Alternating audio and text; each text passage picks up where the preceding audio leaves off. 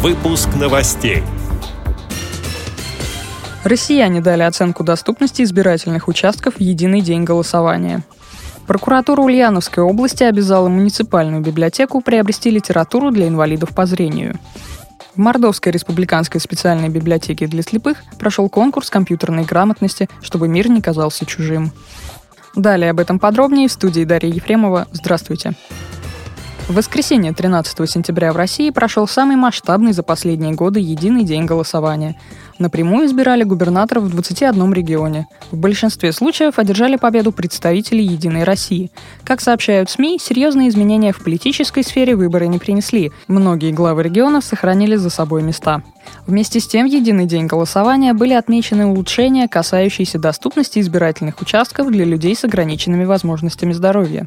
В Белгороде накануне выборов избирательный участок номер 146, к которому прикреплены 182 инвалида по зрению, посетил мэр города Сергей Баженов. Как сообщает сайт белновости.ру, он отметил оснащенность участка информации о кандидатах, напечатанной шрифтом Брайля и специальными трафаретами. Подобные доступные материалы были на участках Торжке, где проходили выборы депутатов городской думы, а также в Омске. На РТШ записали даже звуковые дорожки с текстом биографии кандидатов в губернаторы. В Сыктывкаре на избирательном участке номер 16 оборудовали модельные помещения для голосования. Как сообщил «Комсомольской правде» представитель избирательной комиссии, за ними закреплено около 300 инвалидов по зрению и слуху, из которых лишь 18 предпочли проголосовать дома. Модельное помещение для голосования оснащено техническими средствами реабилитации, в том числе электронным ручным видеоувеличителем для слабовидящих и индукционной переносной петлей для слабослышащих. Подобный проект реализован лишь в нескольких городах России – Новосибирске и Санкт-Петербурге.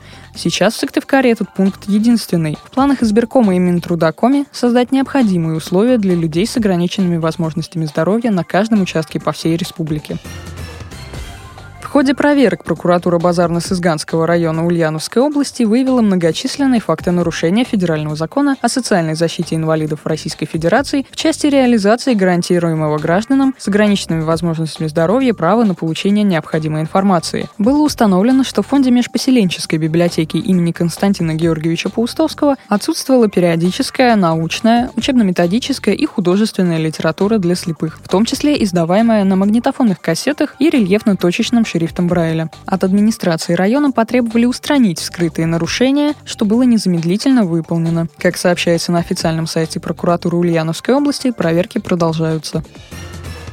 11 сентября в Мордовской республиканской специальной библиотеке для слепых прошел конкурс компьютерной грамотности, чтобы мир не казался чужим. Подробнее об участниках и целях мероприятия рассказал Александр Шиханов, программист библиотеки конкурс компьютерной грамотности для инвалидов по зрению, проходящий в стенах Мордовской республиканской специальной библиотеки для слепых. В нем участвовало более 20 инвалидов по зрению, проживающих в нашей республике, являющихся нашими читателями. Конкурс был организован с целью выявить, кто что может, кто что умеет, кто чего не умеет, чтобы люди это все сами поняли и в дальнейшем развивались.